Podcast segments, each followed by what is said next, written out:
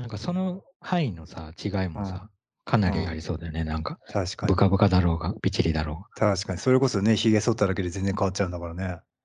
いや、そう、ほんとうん。にそうだよ。うん。髭と散髪はほんとに変わるよね。確かに。世界が変わっちゃう。確かに。感ってすごやっ覚がね。ぱすごいよ。うん。うん、毛はすごいね。なんだろうね。うん。え、すね毛とか生えてる？生えてる。腕とか。生えてるよ。これさ、全部なくなったら、やっぱり全然感触違うのかな？違うでしょ、絶対に。違うよね、きっうとね。ん。なったことないからわかんないけど。うん。絶対違うと思う。だしさ、なんかさ、ちょっと思ってたのがさ、さっきおじいちゃんの話だ出てたからなんとなく思い出したんだけどさ、もっうん。ともっとさ、これから僕らも老人になってさ、年を年老いうていくん。とさ、肌うん。がさ、どんどんどんどんさ、シワシワになってくじゃん。で、うん。結構さ、肉がたるんできたりさ、シワシワがうん。さ、なんつう。うんの、皮みたいな感じでさ、ベローンってなってうん。きたりするじゃん。ま、極端に言っうん。たらだけど。あれん。もさ、だいぶさ、風の受け方変わる気がすんだよね。まあ、だいぶ違うだろうね。そだいぶ違。うでしょ、あれ。うん。で、例えば。なんつうの、二の腕とかでさ、肉がちょっとさ、プルーンってしてきた時にさ、例えばうん。腕を振り上げるっていうその感覚自体がさ、なんかさ、うん。すごい変わるんだろうなって、お想像するよね。ちょっと面白そうと思うよね。いや、違うし、まあ、そもそもうん。なんか歩くスピードとかもさ、全然変わっちゃってるだろうから。ち変わっちゃうよっていうのね。もあるし。うん。あなんかね、ま、さっき入院した話したけどさ、うん。そのその間に、いう4ん。キロぐらい痩せたの、俺。あら、すごいね。え、ごめん、その間って何日ぐらいいたの？って言ってもなんか1週間もいなかったんだけど。うんうん。4日4日か4、5日かな。すごいね、一気に痩せたね、随分。うん。そうそう、まあ、その前からあんまり食べれてなかったっていうのもあるとう思うけど、痛くて。ん。まあ、はい。その前後も合わでせてね。はい。そうそう。で、4キロ痩せてもね、見た目うん。的にはそんなうん。に変わんない。あ、そうあなんだ。の、と思う。うん。へでもなんえ。か明らかにうん。軽いの。その階段とかああ、もう感覚が。そうそう、4キロだけでもだよ。はいはい。ほんとは見た目とかまでさ、痩せてる、うん。まあ、やなんか、あの、見た目が変わるっていう意味ではさ、10キロうん。ぐらい痩せないと多分もう、み見分けはつかないと思うけど。そうなんだ。多分ね。すごいね。うん。なんかだいぶ感覚違うんだなと思って、まあ、当たり前っちゃ当たり前だよね。その4キロのさ、へえ、うんうん。ウエイトをこうやって手に持って歩い結構。重いよね。そそうそう。そのそれをう外してるん。状態だと思うと、確かに、うん。まあ、分かりやすく変わるっていう。いや、すごい重いね。牛乳パック4本って考えるとすごい重いね。重いよね。うん、かなり重い。あ、まあ、だから痩せるって、そうそっかと思った。なんか荷物を下ろし下ろしてく感じになるっていう。うーん。え、どこの肉が落ちたってことなの？見た目ではないってことは中身なの？うーん、そうじゃないかな。なあの、内臓なのか。うーまあ、ん。単純に食生活が管理されん。まくって、うあん。の、その間の、あれもあんのかな。あ、いい意味で言うと、あ、じゃ、いい意味なんだ、結構。その、なんつうの、痩せ細っちゃっうん。たとかじゃなくて、普通に健康的うんうに引きん。締まったって感じなんだ。引き締まったっていうほどじゃないけど、うまあ、どっん。ちかというと、その健康な方健康にの方に。向かううん。方だと、その痩あ、いせいじゃんいいじゃん。て、それうん。え、それまあ、出てきてどうなの？また太んの？まあ、出てきて、一応なんかそのお医者さんにもっと、うこう、ん。あの、食生活気をつけたりとかああ、言われんだ。やっぱりそれが原因の一つって。ことなんだね。うん、まあ、その、なんていうの、あの、今回の胆胆石のう原因っん。ていうよりは、うまあ、それん。も原因の関係ないとは思わないけど、うん。なんかこう、スキャンとかした時にさ、この内臓とかの脂肪のああ、そこそこ、量とかも一緒に見。れるから、はい。そうそう。だからこういうのもちゃんと気をつけていかないといけないよっていう話を。ええ、そんなまあ別にでも太ってたりはしないけどいね、し。ないでしょ、だって。あ、そうなん？やっぱ、そう、だからお酒とかをの俺飲めないんうんうん。だけど、まあ、そうの割ん。にはなんか、やっぱり肝臓とか、えあんまり良え。くなかったりとかっていうそうのもあるから、なんだ。うん、だから食事がちょっと、まあ、乱暴な感じなんだろうね。まあ、大食いとかっていうよりは、あんうん。まりこう、けんなんていうの、健康的なもの食べてないの？うだったんだと思う。だからまあ、最近は一応ちょ。っとだけ前よりは気をつけあ、ていいじゃんいいじゃん、大事よ、食生活。ね、だから、そうそう、そうなんだなと思って。え、そしたら維持できてんの？まあ一応ね、増えてはないおーいいし。じゃんちょっと、まあちょっと減ってるぐらいかな。なんか、へー微妙に減っていってるって感へーまあね、体が動いた方がいいもんね。動かないより。じ。うん、だからうん肉っていうのも確かに、うん。ね、表面、表面は俺たちはまあ皮だけど、うん。その中にいっぱいこうやって詰まってるからさ、うんうん。それの量が減ったり増えたりして、うん。うん。なんか感覚がうん変わっていくっていうのがあるだろうね。まあ太太るのもそうだけど、痩せるのもそうだし、うーん。う重くなったり軽くなったり。ーん。そうだよね。結構体重のね、なんか振り幅がある人っているもんね。うん。うん、面白いよね。うーん。どうなんだろうな。でもその、そうだね。ピタッとしてるのが好きか、ふわっとしてるのが好きかでもだいぶ変わるし、肉、肉のつき方でもやっぱりあるだろうな。確かに。まああると思う。そのそれと服の組み合わせとかもあると思う。そうだよね。痩せてる人がピタッとしてんのか、まあ、太り気味の人がピタッとしてんのか。そうだよね。かうん。そうだよね。そのバリエーションあるよね。うんうん、あとはもう本当に、なんつうの、ヨボヨボのシワシワでピタッとするか、ヨボヨボのシワシワで だるっとするかでもだいぶ変わるよね、それ。あああると思う筋うん筋肉なのか。う肉の種類もいろいろあるし。ん。肉の種類も結構あるよね。うん、いや、実際そうだよな。あんまりね、僕体型が変わんない方だからね。うんこれで本当にムキムキになってみたりとかできたらいいんだけどね。全然変わるだろうなとは思うよね。変わるだろうな。ムキムキすごいうんム。キムキになったとしたら。ムキムキになったらさ、力って強くなっなってるんじゃないの？多少。うんそうするとやっぱりなんつうの、ちょっと、なんつうの、重いもんがひょいっと持てるようになるのかな？そういうことだよね、でも。どうなんだろうね。昔、昔はさ、うん昔っていうか、割と中学生ぐらいの時にさ、うん。その、ちょっと鍛えるのが自分の中で流行って、流行ってさ、ああ、そうなんだ。うん。腕立てしたりとか、懸垂とか、うん日とかにやってたんだけど、いいじゃん。成長期だからね。そうそう、そしたらうんまあ、みるみるさ、あの、き筋肉ムキムキとかにはなんないんだけど、うん。確かに普通に力が強くなったりとかさ、み見る見る。見る見る力が強くなってった。そうそうそう、どそのダンベル、あ、そういうこと？えー、むっちゃ握力上がってるやんみたいなとこえー、そうなんだ。あったよね。でも今でもそれが可能なんだろうか？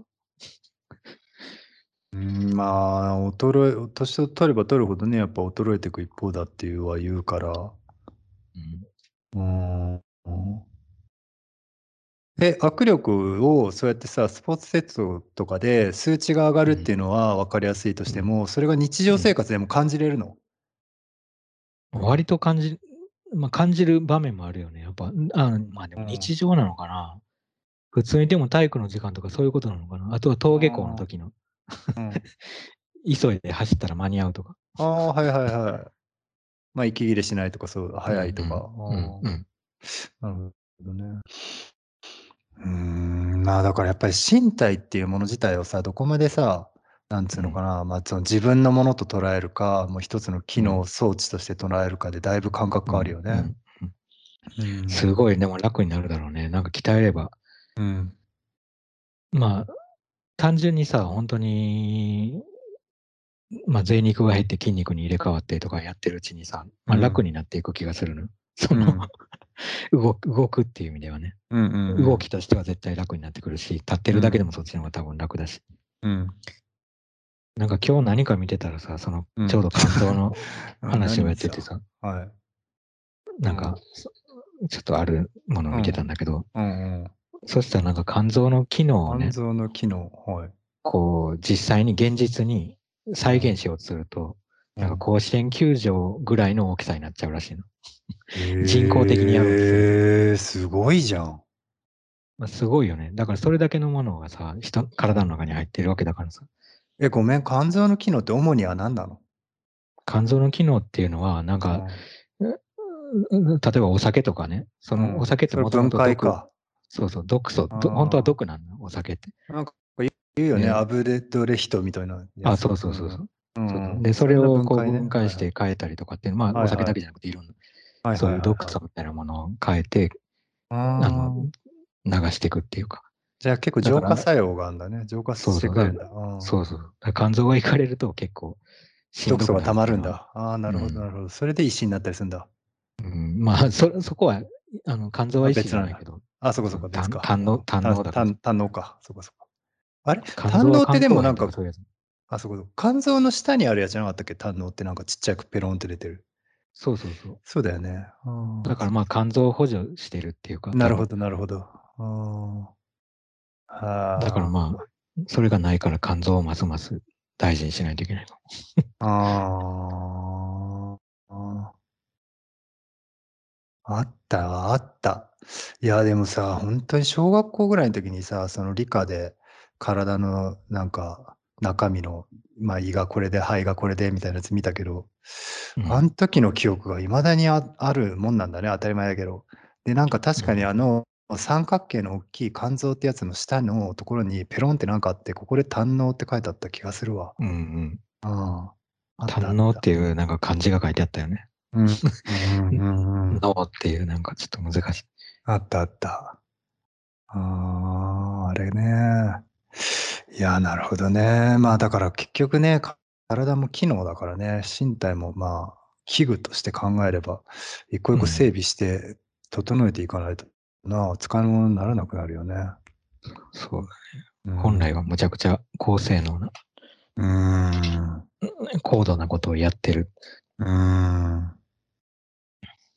まあ脳みそとかもそうだよね、絶対。うん。うん。まあ見えないからな、俺たちが。そうだね。見えないけど。まあでも本当にすごいよね。医者ってそれをちょっと見ただけで、ああ、この人の機能こんぐらいこうなってんなっていうのが分かっちゃうってことだもんね、そうやって。うん。うんむちゃくちゃ体見てるよな、本当に。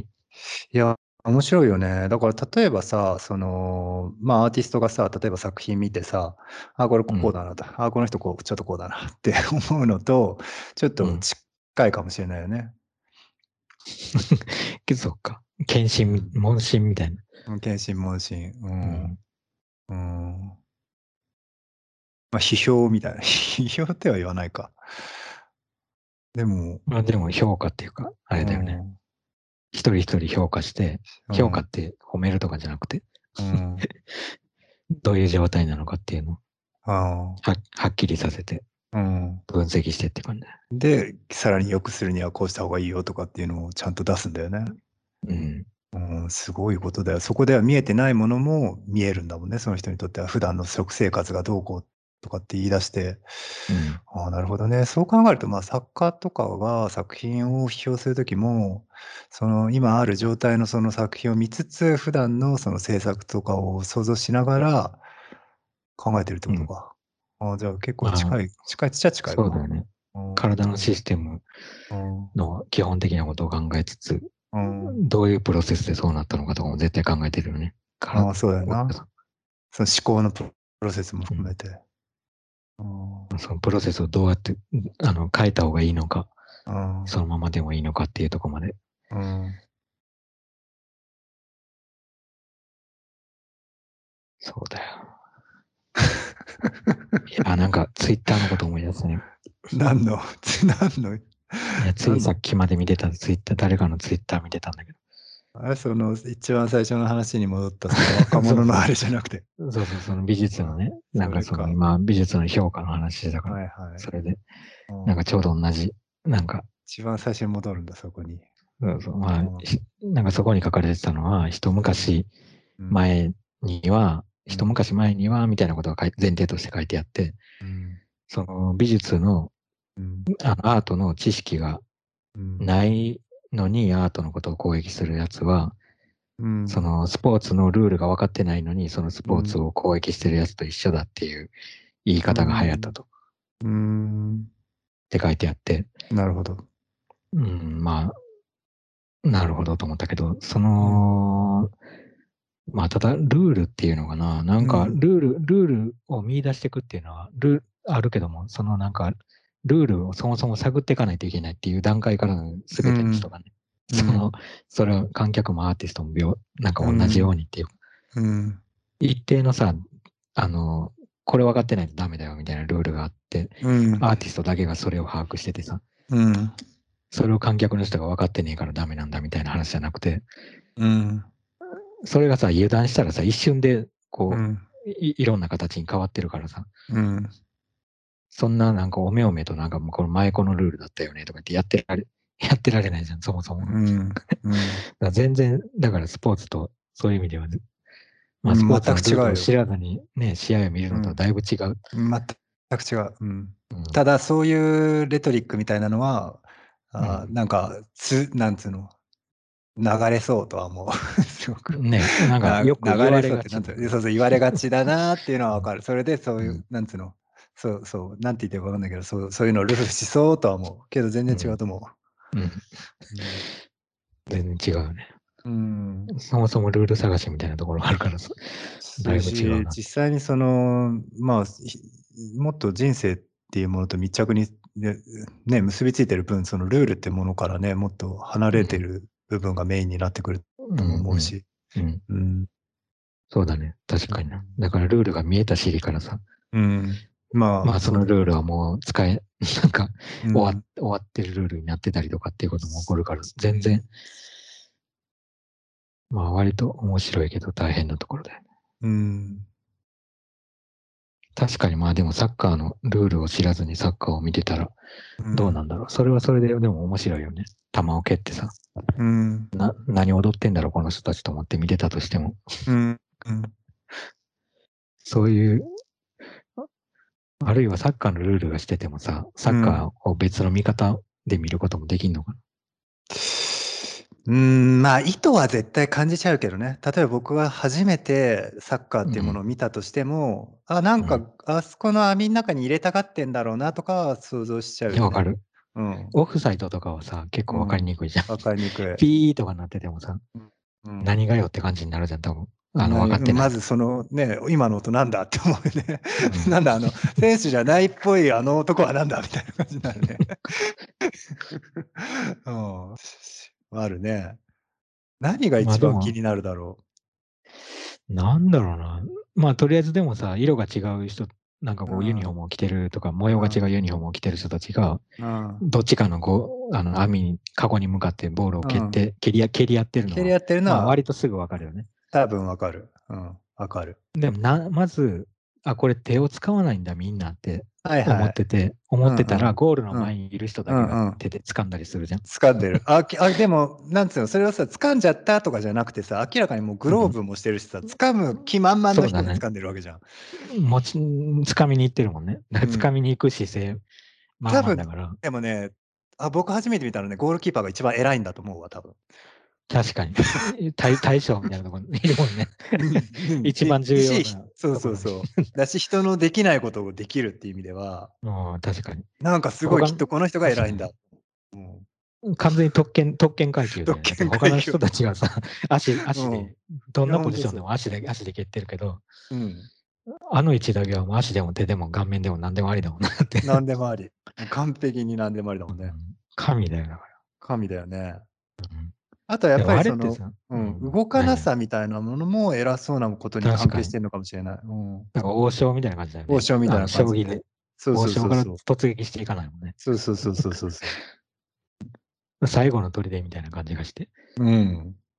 確かに。意外とさ、キはいーパーってさ、うん。まあ、プロのサッカーだとさ、もうかなりのはい。目立ちだし、目立ち度だし、大活躍って感じだけど、うんそそうでもないキーパー、なんていううん。か、うんうん。試合だとさ、うんうん。あもうキーパーって、なんかうん一応いるっていう感じになっちゃう。はいはいはい。はいはいかあんなでかいゴールなんだから、そうそう、はいはい蹴られたらもうほとんどが入るけど、はいはい。まあ一応いることで奇跡的になんか、はいはい。奇跡を、うん奇跡を起こす可能性があるっていう感じでいるだけっていうはいはいはいは感じに見える時もある。なるほどね。はいはい。あの、中学生とかのはいはい。ある部活、ね。部活とかのやつ、うんうん。本当に来たみたいなね。ここまで来たんだっていうね。そうそう、あもうダメだみたいな。一応いるけどもうダメみたいうん、あるね。いや、なんかでもそうね、結構多分でもさ、もし初めて見たら、ルールみたいなものがあるってこと自体を結構不思議に思うかもね。なんかその、なんて言うんだろうん。う。まあ、多分オフサイドとかもそうだし、うん。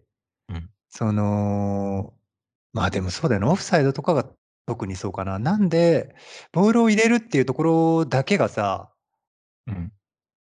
目的ではないんだなって多分最初、うん、時期に気づくというか、多分最初はさっき言ったように、まずボールを入れたいんだなって思うことから始まって、でもうん。なんでか知んないけど、ボールを入れればいいっていうだけじゃないらしいぞっていうことには多分気づいてくるよね。そうすると、何らかそれぞれうん。の、まあ、さっきのゴールキーパーの役割だったりとか、オフうん。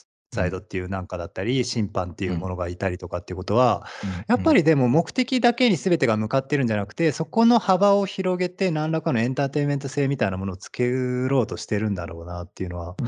なんとなく分かってくるよね、多分。まあ、そうだね。多分なんか、うん。せ何が制限されてるのかっていうのうん、そうだよね。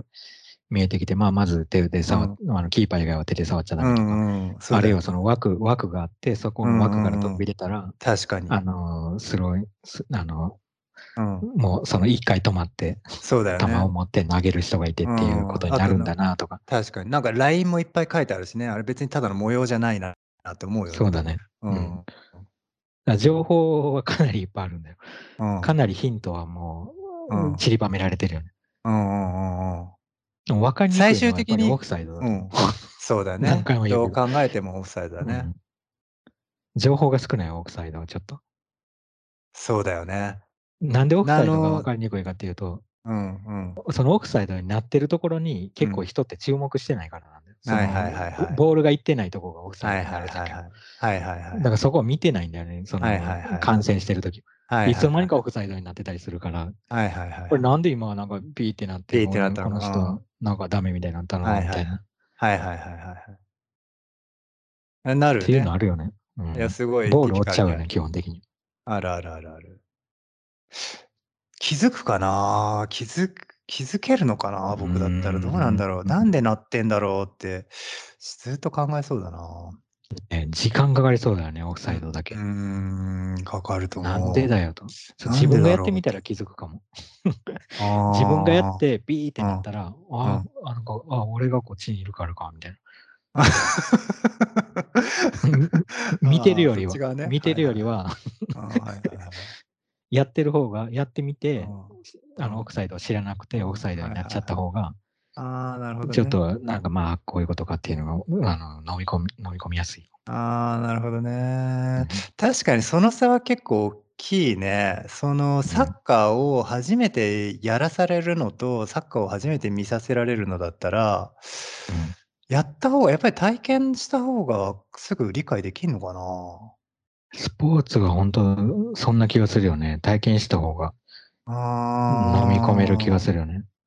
あ。ああ。例えばさ、僕あんまりそんなに知らないからさ、例えばバレエとかもさ、バレうん。ーボールとかもさ、うん。例えばあのローテーションとかさ、最初絶対分かうんんないじゃん。なんか、ああ、なんかうん。うんうん。なんか、ま詰めてきたうん。みたいなさ、うんうんああいうのとかも分かんない。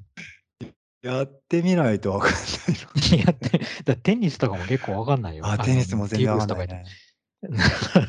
どこでさ、なんかうん。こう、あの、主導権が変わってんのかとかさ、うん。なんで交代交代じゃないの？みたいな。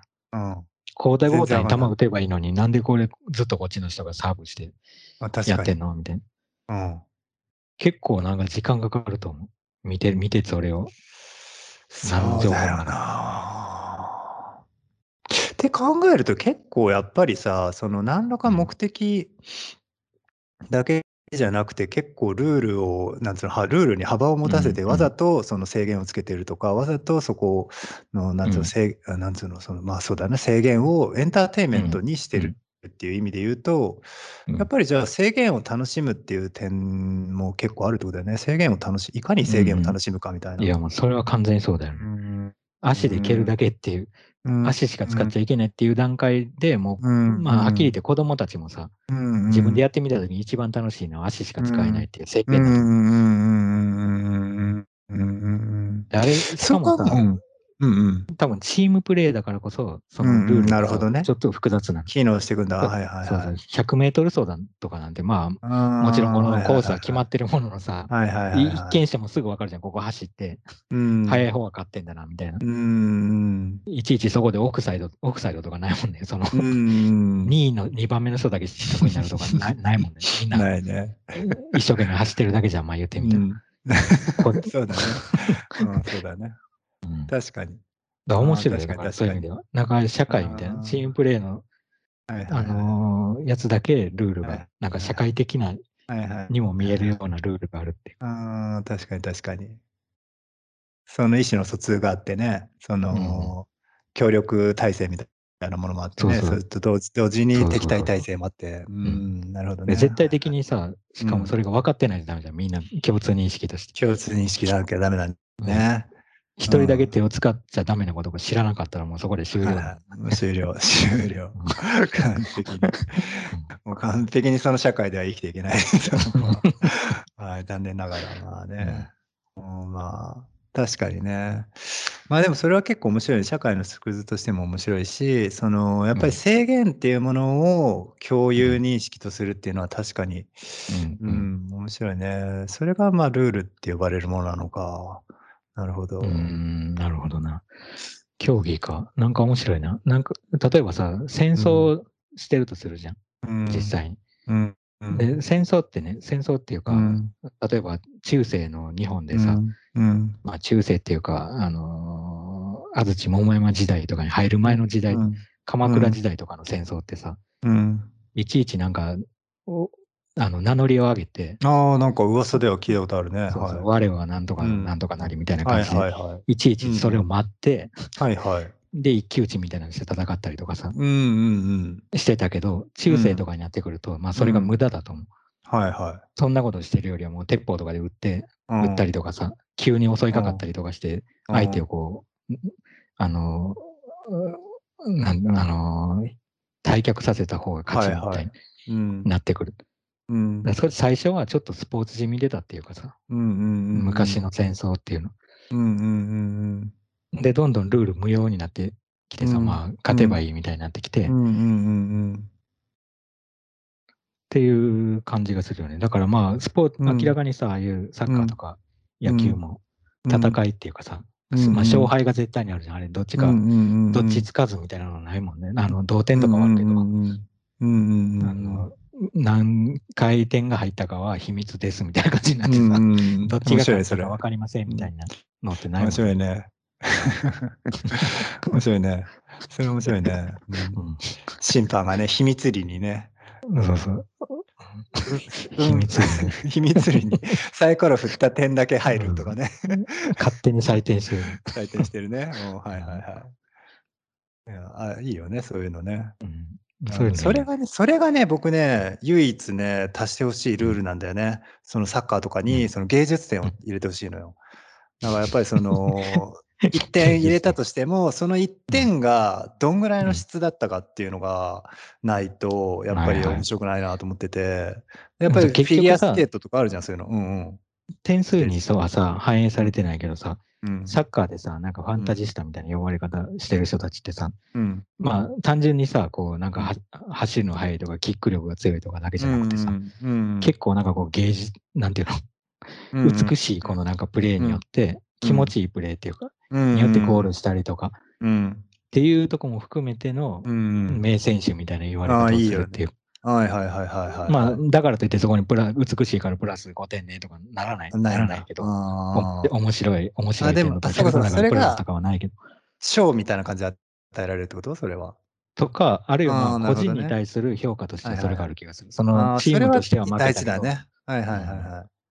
そうだよね。だってパスが上手い人とかだっているもんね。点とは関係なく。そうそう。で、うんうまいパスとかっていうのはさ、本当に気持ちいいじゃん。なんかこはいはいはう、うわーみたいな。い。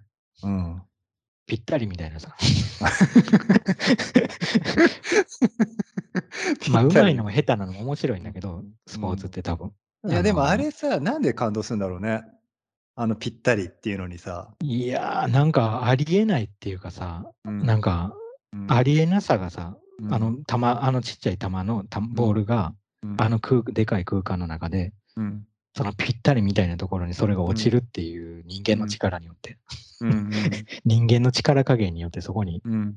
置かれるっていうこと自体がさ、うん。すごい不思議に感じるっていうか、うんなんでそこにできたのみたいうん、な。なんかさ、確にうんうん、いや、すごく面白いなと思うんだけど、なんうん。なんなんかさ、いや、今のた確かにその通り僕もそう感じるんだけど、その驚くっていう感じ、それってすごくわかるんだけど、えー、こんなことできるの？みたいなことの驚きっていうのってあるんだけど、なんかさ、あの感動とかさ、その人の感情にうん。それが大きく、なんつうの、影響するのって何なんだろう？あれ、驚くっていうのとは別になんか、うん。なんつうんだろう、感情みたいなものにななってるじゃん。みんなすごくなんつうの、その、サッカーファンってすごい熱気がすごいじゃない、うん。あれって何なんだろうな？なんか驚いてるだけじゃなくて、その驚きからなんかなってるのか、驚きとは別になんかなってるのかわかんないけど、なんだあの感情的な何かっていうのになってるっていうのは何なんだろいやー、なんなんだろうな。やっぱり、なんか、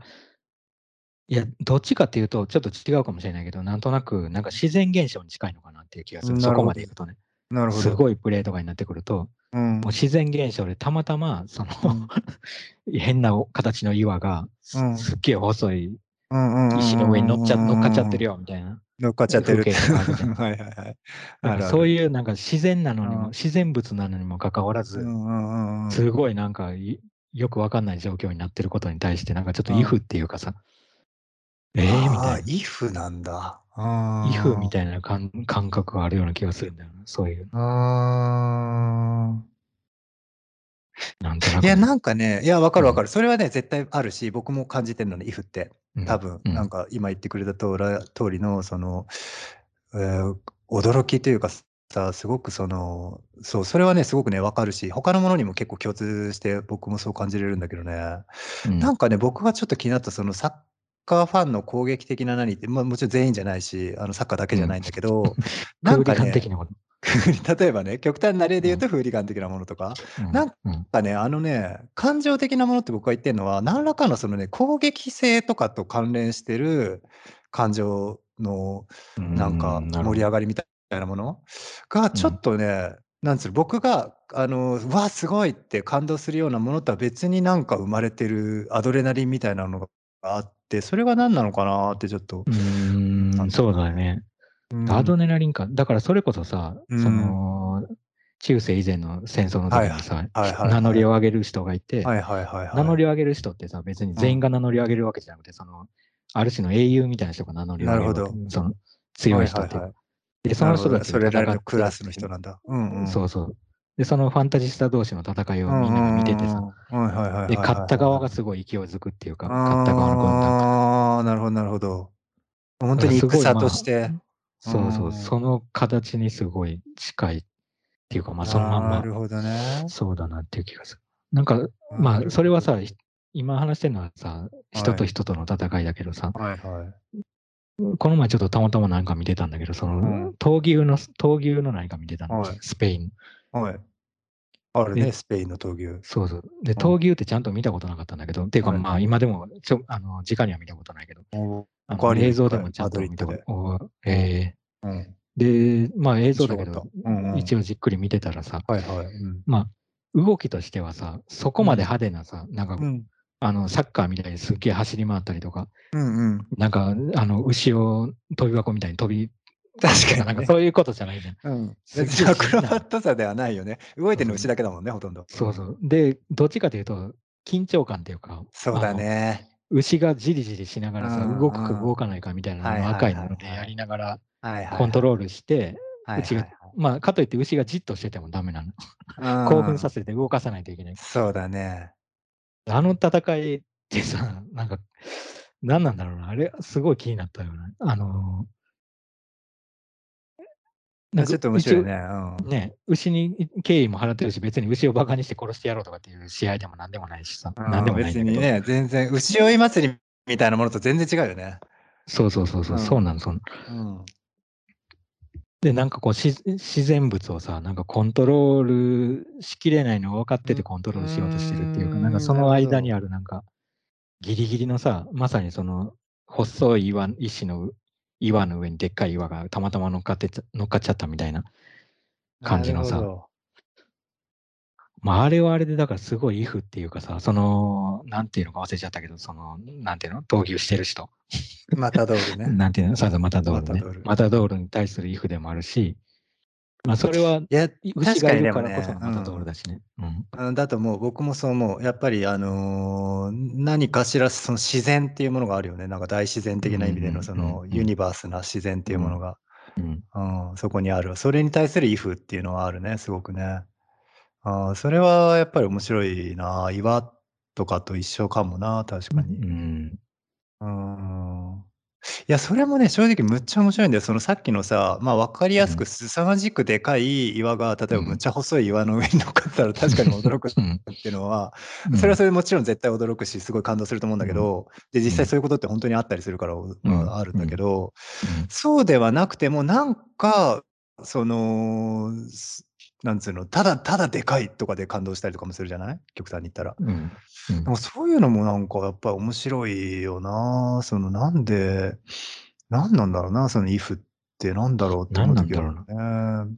なんか結構さ、だから自分の体をさ、基準に考えたときにさ、はい。なんかマータドールがああやってやってる時もさ、確かに自分な、はい自分がやってるわけでも何でもなく、マータドールの人がこ頑張ってやってるだけなんだけど、はい。はい。あの牛の角にもし突進されたらとかって想像するのはさ、やっぱり自分の体だよ。なるほどね。それに突進されて刺さったりしたらもうダメかもしれんとか、あの、でっかい牛の力に抗えるわけがない人間はいはいはい。体でって思ったりとか。まあサッカーの試合もさ、はい。その人間の、自分と同じ人間の足が球を蹴ってそこにはいはい。到達するっていうことなるほどね。だったりとか、まあ岩とかもそんな気がするよね。岩のでかさを感じるのってやっぱり自分の体と比べてうん、なでかいっていうかさ、ねはいはいはいはい。まあ大きさなんて果てしないんだけど、その地球よりでっかい岩とかもどっかにあの浮いてるかもしれないわはいけだから、はいはい。惑星とか、あの、いろんな、うん。あれもあるだろろうけどさ、う。うん。やっぱ自分の体と比べ、基準にしてって考えたときにさ、うん。なんかその if っていうかさ、なんかうん。恐れみたいなものとともにさ、なんかびっくり、まあ驚きなのか、うん。何なんだろうね。なんか受け入れれるようで受け入れがたい何か。ん？というのはどういうこと？受け入れがたい何かっていうのは？あの、その if っていう意味でってこと？そうそう、お if っていうだり、驚きっていうのもさ、なんか、はいはいはああ、なんかでかいよな、みたいな感じじゃなくて、い。それは全く驚きではないね。うんなんか受け入れがたいこその驚きみたいなのが、うわ、こんなこと、ああ、はいはいはいはい。なんか、ええみたいな。うん、はいはいはいはいはい。すぐにはこう、なんか入ってこないみたいな感じの驚きっていうか、抵抗があるからこその驚きみたいな。なんでこんなでかい牛にこの人立ち向かってんだろうみたいなるほどね。はいはいはいはいはい。それはあるね。な。うーん。まあ面白いね、でもね。うん、ね。まあでも自分よりでかくなくても、自分の中から3センチの石が出てきただけでも、イフではないけど、びっくりする、びっくりしたかに。それは